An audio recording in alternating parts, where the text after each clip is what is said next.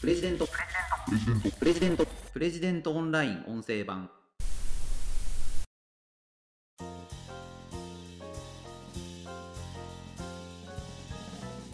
もうガソリンで走る自動車は生き残れないのか。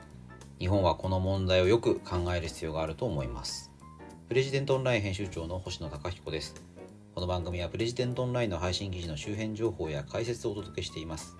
今回紹介する記事はトヨタこそ正しいと主張すべき EV30 車種投入の衝撃会見で語られなかった本当の世界戦略という記事です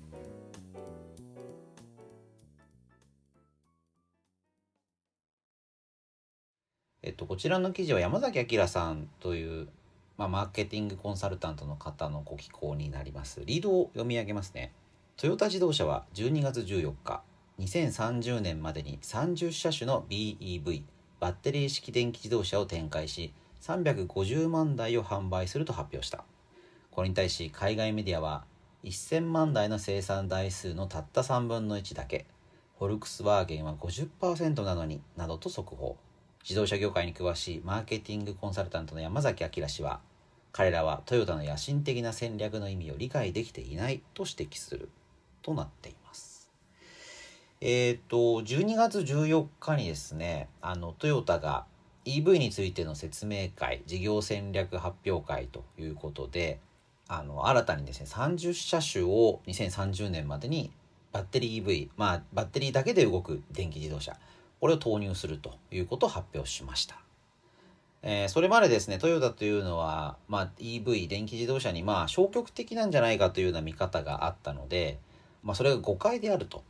トヨタはあのお客様のニーズに合わせて電気自動車も展開していきますと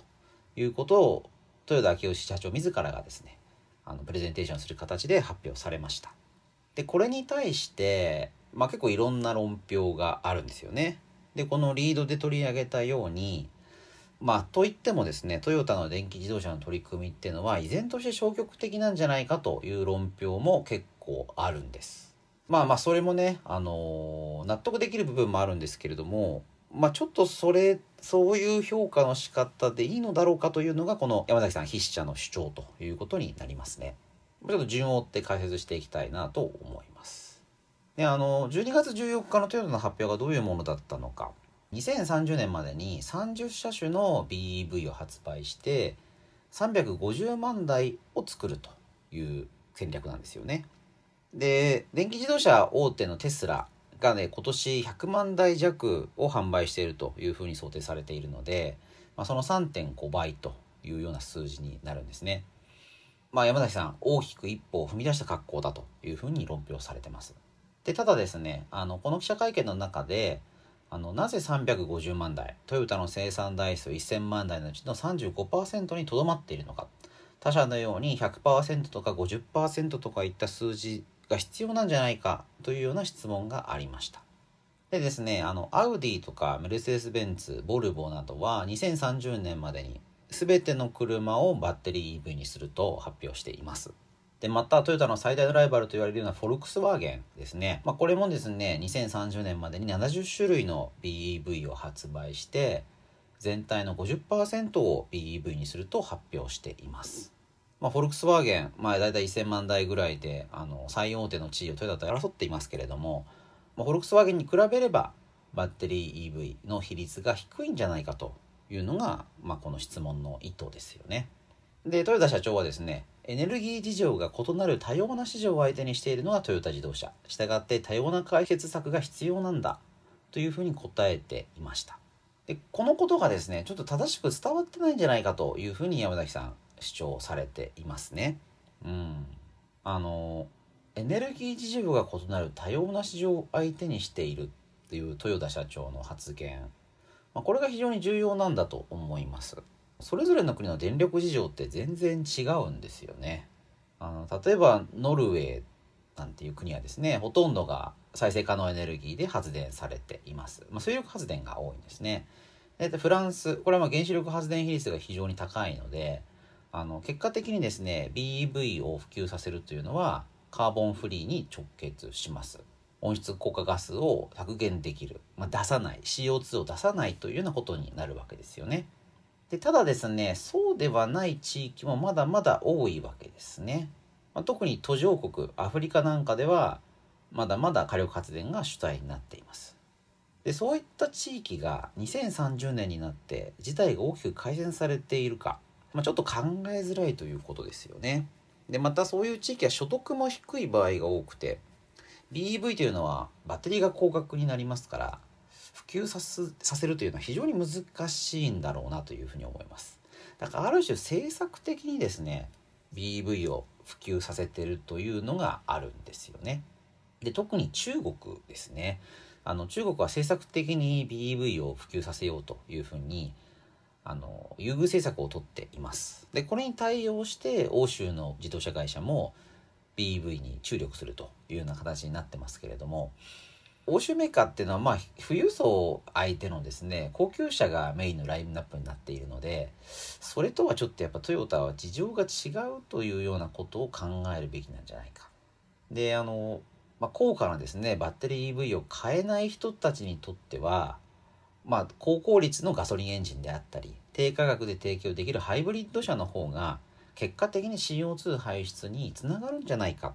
まあ、こういうことを、まあ、この記事の中で山崎さん主張されてます。私もそう思いますね。あの、全てが BV にできれば、まあ、カーボンフリーにつながるというのはちょっとあまりに単純な考え方で、もうそのガソリンエンジンやハイブリッド車というのは古いものなのだから、そんなものにこだわっている、例えばトヨタという会社は、まあ、方針を見誤ってるんじゃないかというような論評が見受けられますけれども、まあ、それはちょっとあまりに請求な考え方というか現状を踏まえてないのかなという気がします。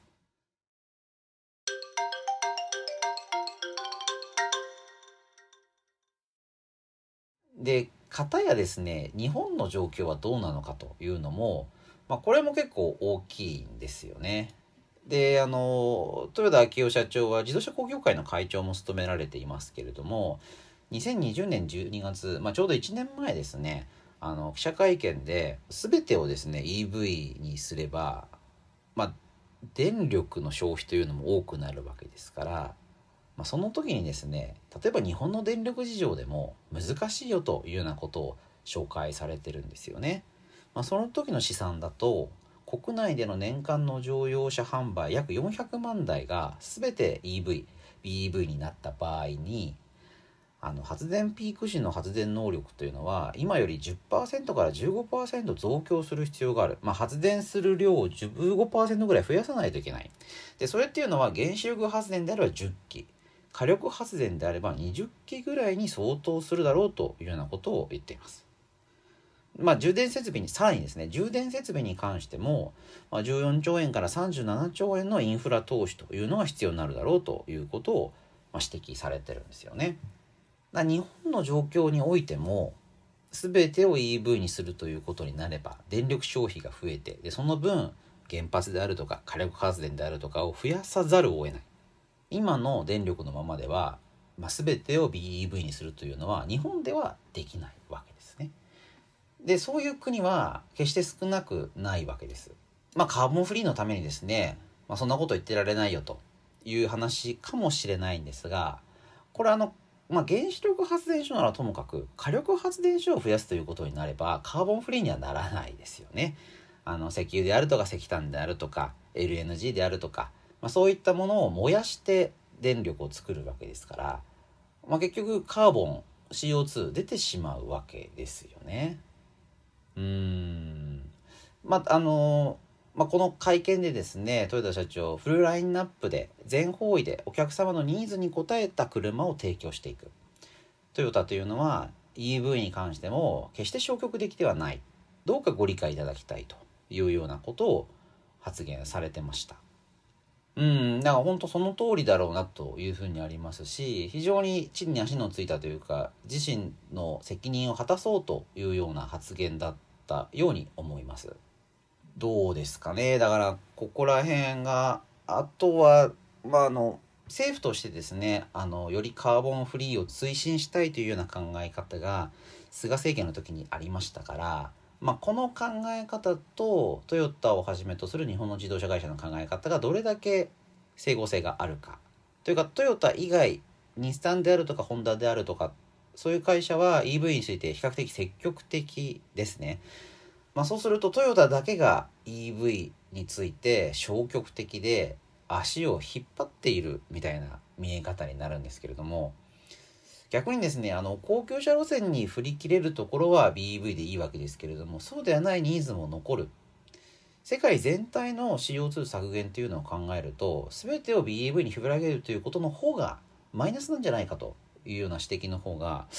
まあ、私はまっとうなんじゃないかなというふうに思いますね。うーんだからこの辺りちょっとまあ誤解されている部分というか今現在走っている車の多くがガソリンであることを踏まえてですねちょっと現実的に議論を組み立てていかないと何かがこうパーッとガラッと変わるというのはですね非常に危険な考え方なのでまあそういうのを踏まえてこのトヨタの会見というのもオンラインでですね動画も配信されているので誰でも見ることができます。あのテストコースでですね豊田社長が EV を運転しているようなシーンもあってなかなか印象的なので是非ですねその動画もご覧になっていただければと思います。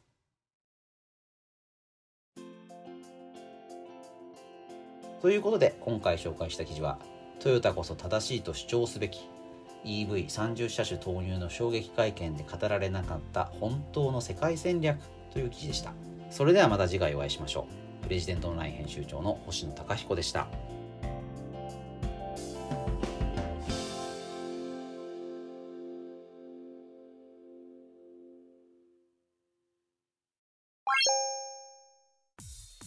日経新聞長官の厳選ニュースを毎朝コンパクトに聞ける「聞く日経」仕事や生活のハック術を編集部が語り下ろす。ライフハッカー日本版タイニーハックエクスプレス。イノベーションを生み出すヒントが見つかる。浜松町イノベーションカルチャーカフェ。情報スキルキャリアアップ。今より一つ上のステージに行くビジネスニュースが聞き放題。